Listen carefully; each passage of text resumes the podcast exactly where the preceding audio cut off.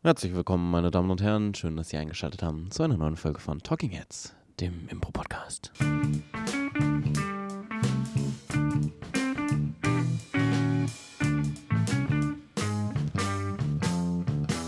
Und die Sonne scheint uns aus dem Arsch. es ist Sommer und schön beleuchtet mir gegenüber sitzt Claudia Wehlendorf. Was hat man jetzt für ein Bild, wie ich hier sitze? Entschuldigung, der Satz ist irgendwie falsch abgewogen. Ich hatte den anders im Kopf, als ich, als ich ihn äh, formen wollte. Naja. Oh, der Mann mit der, der unangemessenen Einleitung. Ich sitze hier übrigens vollständig bekleidet und mir scheint nichts irgendwo raus. Nur um das doch mal klarzustellen. Danke für die Klarstellung. Der Mann mit dem derben Humor und ähm, dem. Ähm, Siehst du es nämlich gar nicht so leicht. ja, aber ich wollte gerade sagen, ich kann nicht schon wieder sagen, dass du glänzt. Das Ja. habe ich schon bei der letzten Folge gesagt. Ja. Ja, der Schön Mann mit, dem. Melkfett eingefettet. Genau, der Mann mit dem tropfenden Euter. Siehst du? Siehst du? Es ist nämlich nicht so einfach. Oh Gott, ich habe das Gefühl, wir müssen nochmal neu nee, anfangen. wir machen jetzt weiter. Wer bin ich denn? Paul Ziemer. Ja, das ist richtig. Ihr merkt schon, alles ist so ein bisschen lockerer, alles ist so ein bisschen flockig. Uns liegt die Zunge locker im Vielleicht Mund. ist es auch einfach zu heiß. Vielleicht ist es einfach zu heiß, denn es ist wieder Sommer, meine Damen und Herren. Ähm, also zumindest jetzt gerade, als wir aufnehmen, ist es heiß draußen, es sind 30 Grad, es ist ähm, Cocktailwetter, man sitzt draußen, Biergartenwetter, es ist endlich wieder soweit. Abends nach draußen gehen und einfach auch mal die Natur genießen. Das Problem ist, abends, wenn die Leute rausgehen und einfach die Natur genießen wollen, tun sie eine Sache meistens nicht. Und das ist ins Theater gehen in irgendwelche Kleinkunstbühnen, in irgendwelche Bühnen und sich Sachen anschauen. Deshalb haben viele Theater so etwas wie eine Sommerpause. Wir nicht. Denn in dieser Folge geht es um Open-Air-Shows. Ja, klassisches Sommerphänomen. Du hast Sommer, die Leute gehen äh, raus, gehen nicht mehr rein. Das heißt, viele Theater machen zu, dicht, nada, nix läuft da bei denen im Sommer. Schade, ich dachte, da kommen jetzt noch mehr Synonyme Mehr sind mir nicht eingefallen. Niente. Ähm, das war ja für uns auch lange Zeit so, dass wir im Sommer relativ wenig Shows gespielt haben. Aber irgendwann haben wir uns dann entschieden oder irgendwie haben wir uns dann angefangen, Open-Air-Shows zu spielen, weil das natürlich eine wunderbare Gelegenheit ist, den Sommer auch zu nutzen. Warum denn? Ähm, also erstens mal bin ich persönlich ein totaler Fan von sämtlichen Freiluftveranstaltungen, weil ich gehöre nämlich auf jeden Fall auch zu diesen Menschen, die nicht einen warmen Juliabend in einem Kellergewölbe Ja, verbringen keinen möchten. Dann habe ich große Angst, etwas von den wenigen Sommertagen und Sommerabenden zu verpassen. Also die kann man ja trotz Klimawandel noch relativ äh, übersichtlich abzählen und das ist für mich ein Gefühl von jeder Abend zählt und auf gar keinen Fall möchte ich die lauschigen Sommernächte verpassen. Das heißt, es ist einfach auch ein persönliches Interesse. Möchte weder zuschauen noch spielen drin eigentlich im Sommer. Und ähm, das Zweite ist natürlich, dass es Open Air auch sehr viel Platz gibt. Das heißt, du hast die Möglichkeit, größere Locations und auch größere ähm, Zuschauermengen und Massen zu akquirieren, als du in deinem kleinen, in deiner kleinen Stammlocation hast. Und ähm, das Dritte ist einfach, kann man es sich überhaupt leisten, drei Monate lang nicht zu spielen? Ja, ich glaube, das ist ein ganz guter Faktor, auch gar nicht mal so finanziell, sondern auch relevanztechnisch. Ne? Ja. Weil wir als freies Theater, was wir ja nun mal sind, haben eine große Relevanzaufgabe. Das heißt, wir müssen konstant irgendwie gucken, dass die Leute uns im Kopf haben und zu unseren Shows gehen. Und wenn du drei, vier Monate einfach gar nicht spielst, dann bist du nicht mehr so präsent in den Köpfen, weil du auch einfach keine Werbung machst. Du kannst ja nicht im Juni schon Werbung für September, Oktober-Shows Also machen. kannst du schon, aber es interessiert halt niemand Genau. zu dem Zeitpunkt, weil es nicht den Bedürfnissen entspricht. Richtig, das heißt, es ist sehr zielungerichtet. Ja, und für uns war das ja tatsächlich ähm, spannend zu sehen, dass sich das auf einmal in der gesamten Impro-Blase auch total fortgesetzt hat durch die Pandemie. Ja, Weil im ähm, Sommer 2020 war ja der erste Zeitpunkt nach mehreren Wochen, also im Mai ging es ja dann wieder los. Wir hatten Lockdown fast zwei Monate lang und die meisten Gruppen und Ensembles konnten einfach gar nicht spielen im Lockdown, logischerweise. Das heißt, es war die Frage, entweder wir machen jetzt Open Air oder wir haben diese Frühlingssaison quasi verpasst. Wir hatten diese ganzen abgesagten Shows.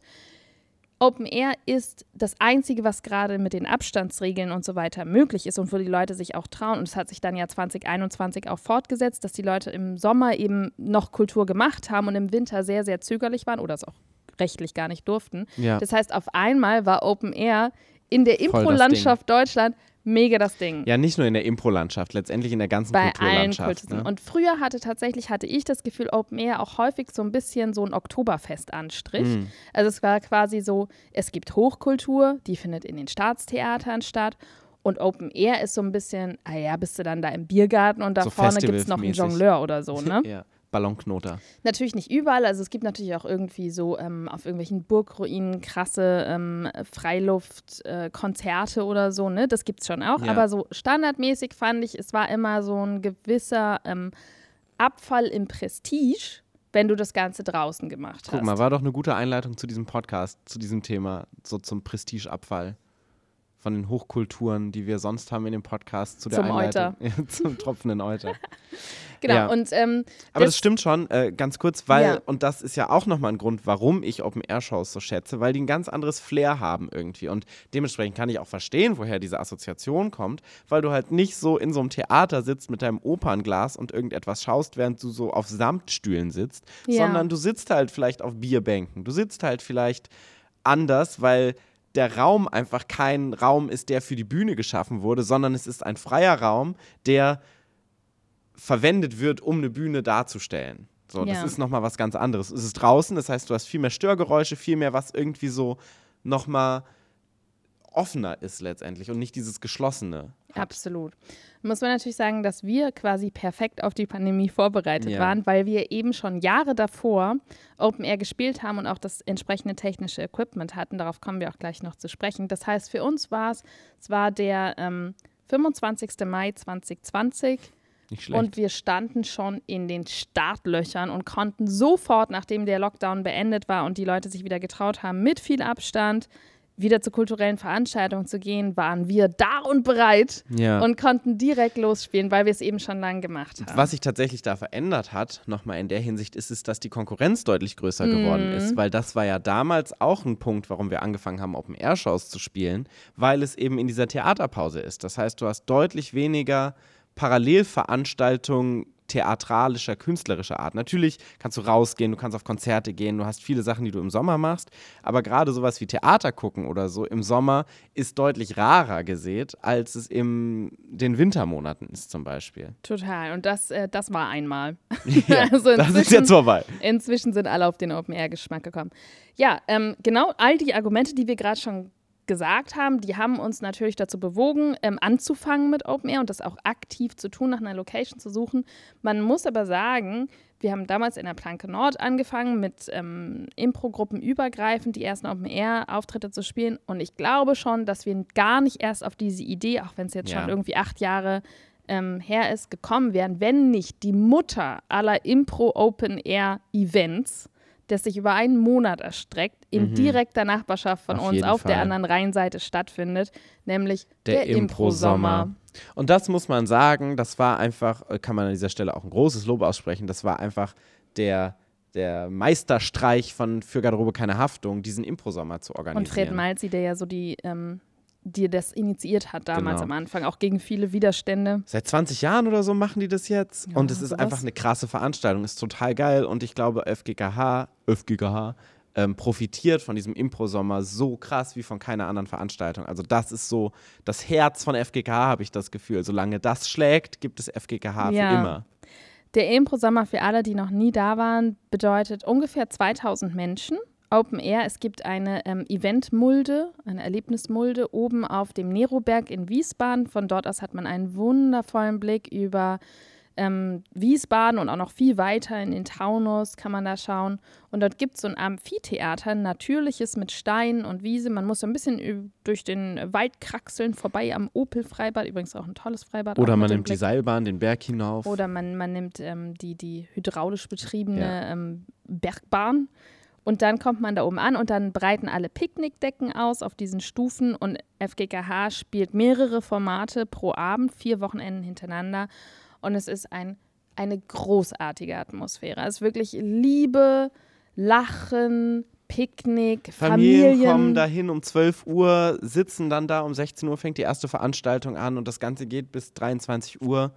Das heißt, du kannst da wirklich den ganzen Tag verbringen und kannst halt auch chillen, kannst rumlaufen, kannst Sachen machen, weil es eben nicht dieses gezwungene, ich sitze an meinem Platz und muss still sein, sondern ich kann auch zwischendurch einfach mal auf Toilette gehen. Ich kann zwischendurch mir eine Bratwurst holen oder ein Bier oder so. Und es ist wundervoll. Also ich gehe auch immer, wenn ich kann, gehe ich immer noch so gerne hin, weil es einfach so super schön ist. Und Ich das hatte- hatten wir als Inspiration. Genau, ich hatte auch die großartige Ehre, zweimal beim Champignon mitzuspielen und das ist einfach wirklich einfach total geil in was diesem der. Maestro von FGKH ist Genau. quasi. Vor so 2000 Menschen zu spielen. Also es ist schon, glaube ich, eines der coolsten spielerischen Erlebnisse, die du so haben kannst. Absolut. Thomas und Marius haben da ja auch gespielt Ja. letztes Jahr. Vielen Dank auch nochmal an dieser Stelle für diese tolle Möglichkeit an für Garderobe keine Haftung. Ja. Ja, Open Air. Also das war, glaube ich, das, was uns auf jeden Fall schon mal gesagt hat. Es geht und es Ja. ist nicht nur so, ah ja, das kriegen wir auch irgendwie hin, sondern es ist toll. Ja. Also haben wir damals uns entschlossen, ähm, Open Air zu spielen, nachdem dann das Festival erstmal pausiert hat, weil die Planke Nord, das war unsere damalige Open Air Location, ähm, gentrifiziert wurde, abgerissen wurde für ein schickes Neubauviertel Genau. namens Zollhafen. Das haben wir auch nicht organisiert, diese Open-Air-Shows, sondern die gingen vom Festival aus, wo wir Genau. zu dem Zeitpunkt noch nicht im Vorstand oder Leitung waren, sondern einfach nur da waren als eine Impro-Gruppe, die kooperiert quasi.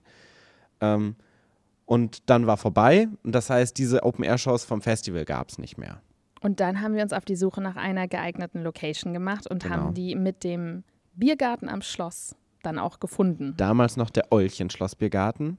Ja. mit einer lokalen Bierbrauerei hier aus Mainz, ähm, die diesen wirklich sehr fantastischen Ort hatten, wo Gar noch, keine Kulturveranstaltung wo noch gar nichts hat. passiert ist. Sie hatten da so ein paar Bierbänke, ein paar Biertische. Es ist auch tatsächlich, wenn du anguckst, wie krass groß das jetzt auch inzwischen ist Ja. im Vergleich zu vorher, da war das ja wirklich noch mega unterrepräsentiert für was dieser Ort eigentlich war. Also so ein Diamond in the Rough quasi. Ja, ein ungeschliffener Diamant, ein Rohdiamant. Ja. Und ähm, da kommen wir, glaube ich, jetzt zum Zei zweiten Punkt, Ja. weil das haben wir uns natürlich an diesem Zeit, zu diesem Zeitpunkt dann auch gefragt.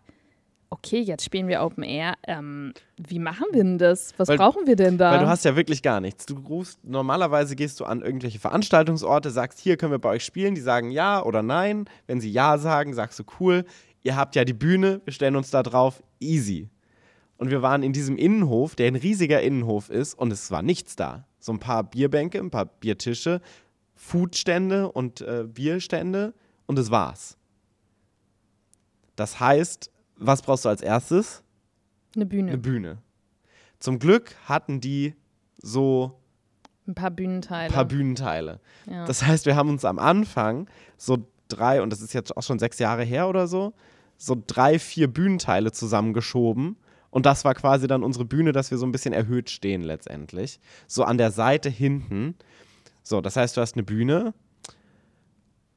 Erstes Problem gelöst. Zweites Problem, wie machst du es denn jetzt mit dem Ton? Mhm. Weil das Ding ist, du kannst einen Theatersaal ohne Verstärkung okay füllen, wenn der groß, äh, klein wenn die genug Akustik ist. stimmt. Wenn ja. die Akustik stimmt, kannst du laut genug sprechen und alle hören dich.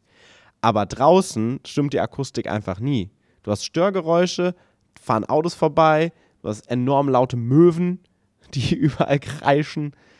Und Leute unterhalten sich halt auch, weil es Open Air ist. Das heißt, die holen sich mal ein Bier, die gehen mal an die Bar, die, die bekommen mal von der Bedienung irgendwas zurückgefragt, die bezahlen mal. Und wenn du das ohne Verstärkung spielst, auch weil du keine Wände hast, die zurückwerfen den Sound, Das verliert der tatsächlich sich unfassbar schnell im Nichts. Ja.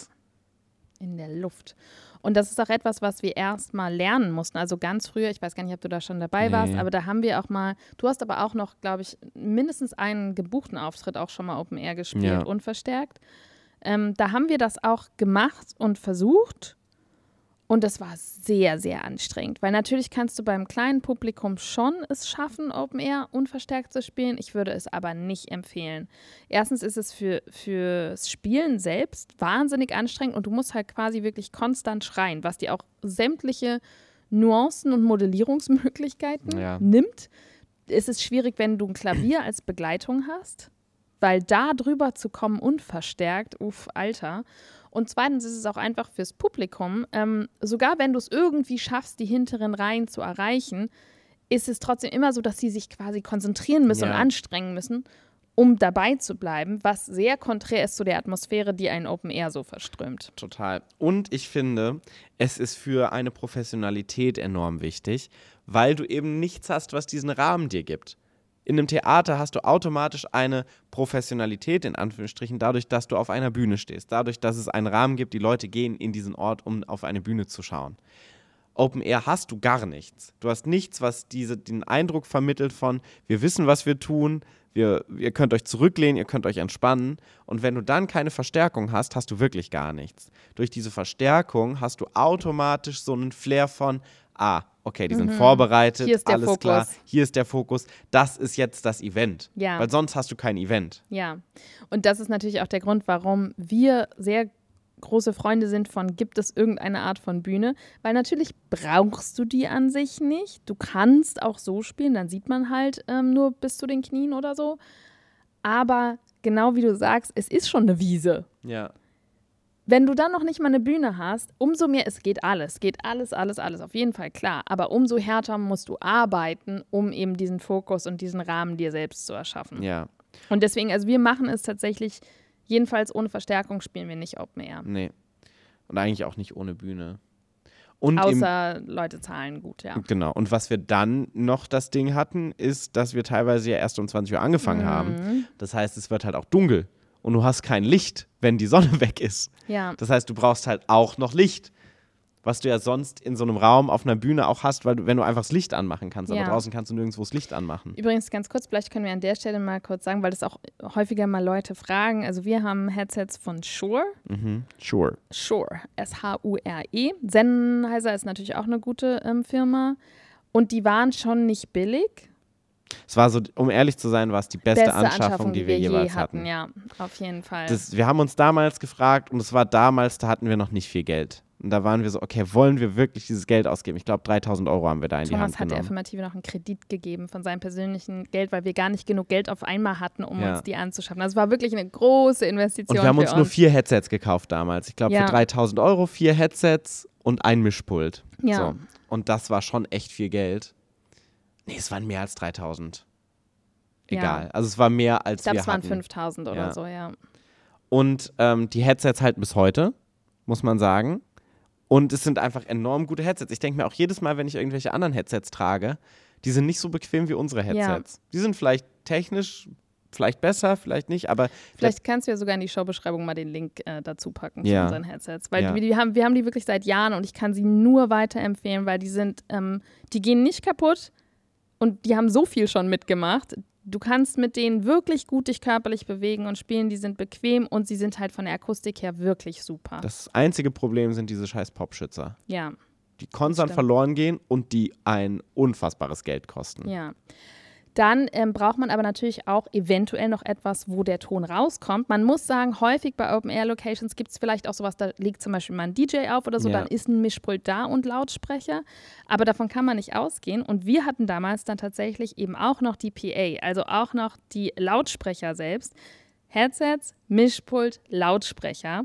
Da muss man auch wieder dazu sagen, dass eben auch der Ton aus den Lautsprechern sehr viel schneller verfliegt. Das heißt, Ja. im Zweifel, wenn man ein großes ähm, Publikum hat, hat man noch mehr als sonst das Problem, dass wenn du nur zwei hast, die vorne stehen, dass den Leuten in den ersten Reihen die Ohren wegblasen Ja. und die hinten gar nichts hören. Ja, Das heißt, normalerweise brauchst du dann schon mehrere Lautsprecher, also vorne und hinten. die du so ein bisschen in Reihe schaltest, damit die so in der genau. Mitte auch noch beschallt werden. dass du nicht ganz so laut vorne machen, machen, musst. Ja. Ja. Und das ist natürlich ein wahnsinniger technischer Aufwand alles, der sich aber lohnt, würde ich sagen. Das stimmt. Grundsätzlich kannst du aber relativ gut auch mit zwei Lautsprechern schon fahren, wenn du, weiß ich nicht, so sagen wir mal bis zu 100 Leute im Publikum sitzen hast. ja, total. Auf jeden Fall. 100 Leute geht, ja. Ab da wird es ungefähr kritisch. Ja. Und dann haben wir damals auch so zwei Scheinwerfer mit Gaffer-Tape auf unserem ähm, Lautsprecherständer befestigt, damit wir Licht hatten. Wie gesagt, der Rahmen hat Hoch- Professionalität geschrieben. Hochgradig professionell. Ja. Aber es hat gut funktioniert. Es war eine kleine Bühne und wir waren das Einzige, was da passiert ist. Und das heißt, wir hatten echt ganz gut Zuschauer. Was wir da noch hatten, war, das war auch so ein bisschen schwierig, dass die gesagt haben, ja, ist ja schön und gut, dass ihr hier spielt, aber wir wollen unseren Biergarten auch weiter aufmachen lassen, äh, aufhaben. Und da sind ja auch vielleicht Leute, die gar nicht zu eurer Show gehen. Ja. Das heißt, wir hatten so einen Bereich, wo so Leute für die Show hingegangen Das habe sind ich ganz verdrängt. und einen ja, das Bereich, wo stimmt. Leute zum Trinken hingegangen sind. Aber das Problem ist, die Leute, die zum Trinken umsonst reingegangen sind, gucken ja trotzdem die Show oder können die Show gucken, weil wir haben ja keine Sichtsperrung oder ja. so. Man muss aber sagen, wir haben das gelöst durch Dominanz. Ja. Und am Schluss waren einfach alle Leute, die da hingekommen sind, also bis auf so ein ganz paar Ausnahmen, sind Ja. einfach unseretwegen gekommen. Also haben wir das dann dadurch gelöst. Und ich muss sagen, im, im Nachhinein, es war gut, dass wir gesagt haben, okay, wir kriegen das irgendwie hin, wir machen das. Ja, Weil das ist natürlich ein typisches Open-Air-Problem, ist die Abgrenzung. ja, Dadurch, dass du eben nicht einen geschlossenen Raum hast, ist es immer wieder und prinzipiell ist es so, je abgeschlossener du es schaffst, den offenen Raum zu gestalten, desto besser für die Show. total. Also wenn es irgendwie sowas gibt wie Bauzäune mit Banner oder ähm, ja, zur Not ist auch noch ein Flatterband ist noch besser. Mhm. Aber alles, was irgendwie dafür sorgt, dass es eine Atmosphäre hat von wir sind hier für das, was gerade passiert und nicht einfach nur so, umso besser. Was wir auch häufig gemacht haben bei den Shows, ist nach der Show oder in der Halbzeit gesagt, so ey Leute, wenn ihr hier für den Biergarten wart und jetzt doch die Show geguckt habt, dann seid so lieb, die anderen haben Eintritt bezahlt, ihr könnt beim Rausgehen noch bezahlen Ja. oder so. Und das Und haben die auch gemacht. Das haben einige gemacht. Nicht immer alle, aber es ist trotzdem irgendwie so ein, alles klar, das ist das, was ihr bekommt. Es ist nicht einfach so da. Ja. Einfach so für das Innere auch. Jetzt sind wir schon beim, beim ähm, Flatterband und der, der, dem Fokus der Zustände. Und da sind wir, glaube ich, dabei, was sollte man denn spielen? Oder Ja. was ist denn anders bei Open Air von dem, was man da auf die Bühne bringt? Ja, weil das ist das Ding. Also wir sprechen jetzt, das muss man auch nochmal sagen, von einer Open-Air-Show, die wirklich nur diese Open-Air-Show ist. Du musst auch nochmal anders sagen, wenn du, wir haben auch Shows gesehen, wir selber haben uns bisher dagegen entschieden bei Festivals oder bei so Sachen, wo andere Sachen drumrum sind, bei so einem Sommerfest oder so, wo so auch Durchgangspublikum ist. Laufpublikum, ja. Warum entscheiden wir uns dagegen? Weil du da nicht den Fokus bekommst. Und bei Impro-Theater, das ist was anderes als Jonglieren oder so, wo du dran vorbeigehst und kurz 20 Sekunden schaust und denkst so, ach, wie cool, und dann gehst du weiter. Beim Impro-Theater wirkt alles weird, wenn du das für 30 Sekunden siehst. Ja. Weil du brauchst den Aufbau, du musst wissen, was die Fallhöhe ist mit dem, was passiert, du musst die Metaebene verstehen und die verstehst du nicht, wenn du als Laufpublikum dran vorbeigehst. Ja. Was nicht heißt, dass also zum Beispiel eine unserer noch am meisten nachwirkenden Shows, glaube ich, die wir auch im Rahmen des Festivals hatten, war die am Tag der deutschen Einheit. Mhm.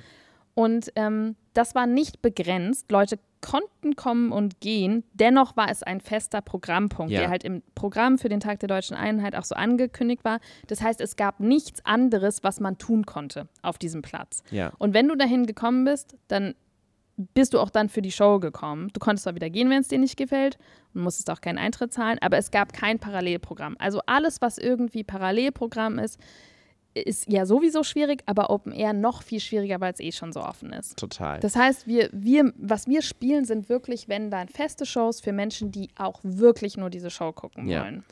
Aber ich finde, Aufmerksamkeit catchen ist ein gutes Stichwort, was du da auch hast, Mhm. weil du hast halt nicht diese kleine Bühne, wo du langsam eine Story entwickeln kannst, wo du ruhige Beziehungen haben kannst, wo du auch mal mit kleinen Mimiken spielen kannst, weil du hast Leute, die sitzen an Bierbänken, die sitzen am weitesten entfernt, wie du jemals bei einer Show von einer Bühne entfernt sitzen kannst. Bei der Show, wo wir jetzt spielen, also wir sitzen, sind jetzt immer noch im Schlossbiergarten. Durch die ganze Pandemie haben die dann tatsächlich da diese Open-Air-Bühne aufgebaut, die wir Heißt dann jetzt übrigens auch Kulturgarten, Genau, die wir jetzt auch was auch schon viel schöner kann. als Biergarten anhört. Voll.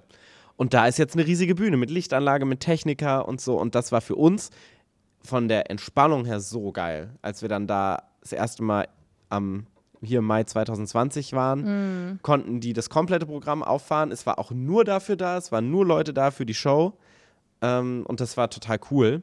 Kostet uns auch 50 Prozent der Einnahmen. Kostet uns auch 50 Prozent der Einnahmen, aber dafür ist der Rahmen deutlich professioneller, Ja. weil halt die ähm, Production Value viel höher ist. Ja. Aber die Leute sitzen jetzt im Maximum ungefähr 120 Meter von der Bühne entfernt. Ja. Weil das halt bis nach hinten rausgeht. Open Air, gerade mit Bierbänken, nimmt viel mehr Platz ein. Da passen 350 Leute hin oder 300 Leute. Und dass das reinpasst in diesen Bereich, in so einer Sitzgelegenheit, dauert halt 100 Meter. Ja. Braucht. Das heißt, es ist genau der richtige ähm, Ort für so eine klassische Impro-Festival-Show, wo zwei Menschen Ja. ähm, in die Tiefen einer Beziehung eintauchen oder für so eine freie Szenencollage, äh, so einer Duo-Show. Ja. Ich, also, nicht, ja, nicht, nur um es nochmal klarzustellen. Open-Air-Shows sind, glaube ich, die Shows, die am meisten Crowdpleaser sein müssen, wo du groß spielst, wo du körperlich spielst, wo du viel singst, wo du viele Sachen hast, die du genießen kannst, auch wenn du die Gesichter der Leute nicht sehen kannst. Weil das ja. ist de facto der Fall für die Leute, die ganz weit weg sitzen. Ja. Und um nochmal kurz zu definieren, was wir mit groß spielen meinen, ist es tatsächlich einmal das wörtlich gemeinte große Spielen von den Bewegung her. Das ja. heißt, deine Armbewegungen sind wirklich groß. Deine Sprünge sind hoch. Deine ja. Beinbewegungen sind groß. Also wir meinen damit wirklich ganz wörtlich, dass du deinen Körper größer bewegst, als du es in, einem, in einer intimen Atmosphäre mit so 30, 40 Menschen im Publikum tun würdest. Vor allen Dingen, weil die Bühne ja tatsächlich jetzt auch, auf der wir spielen, riesig ist. Die ist, weiß ich nicht, 20 mal 30 Meter groß. Nee, 15 nee, mal 20 ich, Meter oder ich so. Ich glaube, sie ist 12, ehrlich gesagt. Breit? Mhm, ich glaube schon. Ich glaube, sie ist irgendwie 12 mal 8 oder so. Also egal, auf jeden Fall fühlst du dich sehr verloren, wenn du da einfach nur stehst Vielleicht auf der, der 14, Bühne. aber sowas ist es, ja. Ja. Also es ist auf jeden Fall eine richtig große Bühne und die ist auch sehr hoch. Also die ist halt, ja, so zwei Meter oder so ist sie hoch. Ist sie höher als mein Kopf? 30 Meter ist die hoch. Ich glaube, sie ist so ungefähr, ist so, ungefähr so, groß, so groß wie, wie wir, ja. So 1,60 oder so ist die Bühne hoch. Und davor ist eben auch erstmal so ein richtig großer, schöner Abstand bis zum ersten Tisch. Also alles ist sehr weit auseinander gezerrt. Und ähm, das Zweite, was wir meinen mit Großspielen, ist tatsächlich auch die Emotionen. Das heißt, die subtilen Dinge, die sich in deiner Mimik abspielen, der Subtext, der transportiert sich ganz schlecht in die allerletzte du Reihe. Du kannst es machen, dann musst du es aber dezidiert als ein Element haben. Ja. Und so, das ist jetzt das Ding, die Bühne ist leer, du hast diese eine Person, die auf der Bühne, Bühne steht, als Ruhepol. Aber, aber Sachen, die sich nur in der Mimik machen. abspielen, kannst du einfach mhm. generell nicht machen, weil die Gesichter noch Flecken sind von ja. weiter weg. Ja. Und ähm, was natürlich auch zu den großen ähm, Dingen gehört, für die man nicht nah dran sein muss, ist Musik, Singen, Tanz und überhaupt jede Form von ähm, viele Menschen sind auf der Bühne und mhm. machen etwas zusammen. Zum Beispiel viele Menschen tanzen, viele Menschen äh, bewegen sich sportlich. Wir haben Bühnenkampf, ähm, Tanzchoreografien, was auch immer. Wir stellen ähm, das Bühnenbild zusammen mit unseren Körpern da. Also all diese Sachen, die wirklich viel Körpereinsatz ähm, benötigen, funktionieren halt Open Air. Genau. Das heißt, wir spielen klassischerweise bei unseren Open Air Shows auf dieser Bühne die erste Halbzeit Games, wo wir die Games danach aussuchen, was sich anbietet von den Facetten, die wir gerade erwähnt haben. Und in der zweiten Hälfte haben wir auch schon drüber gesprochen, spielen wir die Super Scene, die natürlich, wie wir sie spielen, sehr körperlich, sehr filmisch ja. ist, weil wir sehr viele Sachen auf der Bühne einfach machen, sich rumtragen und vor allen Dingen, was auch bei Open-Air-Bühnen einfach enorm wichtig ist, ist auch mal von der Bühne runtergehen mhm. und ins Publikum laufen. Weil so holst du das Publikum am besten ab, wenn du auch mal die 100 Meter nach hinten läufst. Und eigentlich ist das ein total geiles Potenzial, wenn du so einen riesigen Platz hast, wo alle irgendwie alles überblicken können und wo so Platz ist, weil da Leute mit Bier durchlaufen müssen, kannst du da auch mal langlaufen. Und eigentlich in jeder Open-Air-Show haben wir auch Szenen, die tatsächlich im Publikumsraum stattfinden oder benutzen Dinge, die dort sind, Open-Air. Ja. Also ich wir glaube, so bei, bei, keiner Show gehen wir so häufig von der Bühne wie bei Open-Air-Shows. Ja. Und das ist auch wichtig, weil es irgendwie diesen Bereich des Publikums näher zur Bühne holt. Weil gerade bei sowas, was du gesagt hast, die sitzen drei, vier, fünf Meter von der Bühne entfernt, hast du gerade beim Impro-Theater häufig das Gefühl, dass so eine Barriere zwischen dir und dem Publikum ja. besteht. Und das willst du ja nicht beim Impro-Theater. Du willst es ja möglichst auflösen. Ja. Ähm, es gibt auch einen Grund dafür, dass wir Super Scene spielen und nicht eine durchgehende Langform mit Regie ja. in der zweiten Hälfte, weil wir haben es schon mal kurz angesprochen, die Aufmerksamkeitsspanne. Ja. Und Open Air gibt es einfach mehr Ablenkungsmöglichkeiten für die Sinne als in einem verdunkelten Raum, wo deine einzige Blickrichtung nach vorne ist, wo das Licht ist. Ja. Und das bedeutet, man muss damit rechnen, und das kennt man bestimmt auch von sich selbst aus eigener Erfahrung, dass man Zuschauer zwischendurch mal kurz verliert. Ja. Deswegen würde ich niemals eine durchgehende Langform spielen, jedenfalls nicht in den Open-Air-Locations, in denen wir spielen. Und deswegen eignet sich unserer Erfahrung nach auch die Super Scene besser, weil du musst nicht die ganze Zeit dabei gewesen sein, um alles zu verstehen. Es gibt sozusagen leicht verdauliche Happen der Narration. Und du kannst zwischendurch aussteigen und dann kannst du wieder einsteigen und es ist alles so aufbereitet, dass man eben wieder reinkommen kann. Und vor allen Dingen hast du konstante Publikumsinteraktion, indem du zwischendurch die Inspiration nochmal holen kannst. Stimuli und vor allen Dingen, durch verschiedene Sachen, ja. und vor einfach äh, und einfach die äh, Abstimmung. Die, das einfachste Mittel ist, wir holen eure Meinung ein, weil da musst du nicht kreativ sein, du musst einfach sagen, ich entscheide mich was und klatsche mit. Und Ja. da holst du quasi alle fünf Minuten das Publikum wieder on board, so ein bisschen. Ja, Und ich glaube, länger als fünf Minuten solltest du das Publikum auch nicht alleine lassen mit irgendetwas, was du tust, Open Air. ja. Weil sonst wird es schwierig. Ja, ich glaube, das war eigentlich das Wesentliche. Deswegen ähm, würden wir, glaube ich, auch zum Beispiel Cluedo ähm, Ja. nicht Open Air spielen, weil es einfach zu kopflastig, zu durchgehend ist. Also alles, was hohe Konzentration erfordert, eher nicht. Ja. Das Lustige ist, dass tatsächlich wir so viel Open Air spielen, dass es unseren Spielstil auch ganzjährig beeinflusst hat. Ja. Also diese vielen Open Air Bühnen, wir haben ja auch im Kurz Open Air viel gespielt noch, dann haben wir auf der Sommerbühne, die Man wir selbst aufgebaut sagen- haben, gespielt und all das hat tatsächlich unseren Stil beeinflusst. Man muss auch sagen, dass wir viele Bühnen haben, die nicht Open Air sind, aber sich auch ein bisschen Open Air anfühlen, wie das Postlager zum Beispiel. Mhm. Fühlt sich auch Open Airiger an. Ähm, Weil es ein riesiger offener oder Raum die ist. Kurzbühne auch. Ja. ja. Ja. Ja, also unserer Erfahrung nach ist es, ich würde sagen, es ist unser aller Highlight. Wir lieben Open Air Impro. Wir Voll. spielen das so gerne. Das heißt, wenn ihr es bis jetzt noch nicht getan habt, nutzt diese Gelegenheit, geht vielleicht auch irgendwo hin, wo bis jetzt noch keine Bühne ist und ähm, versucht da was aufzubauen. Und wenn ihr das Gefühl habt, Open Air ist klappt vielleicht nicht ganz so gut, dann guckt mal, ob es vielleicht daran liegt, dass ihr zu eins zu eins das, was indoor funktioniert, nach draußen übersetzt habt. Und es gibt auch einfach nichts Geileres nach einer Show, als Open Air sich noch hinsetzen zu können Und die und lauschige. Sommernacht genießen zu Eine können. Sache haben wir noch vergessen, die Mhm. ein riesiges Risiko ist bei Open Air. Und das ist natürlich das Wetter. Ja, Das muss man einfach der Fairheit halber nochmal erwähnen, dass Open-Air-Shows schon auch mit die stressigsten Shows von der Organisation sind, weil du machst Werbung. Du machst Monate vorher Werbung, du holst dir die Technik, du holst dir den Musiker, du holst dir die Musikerin, du machst deine Setliste.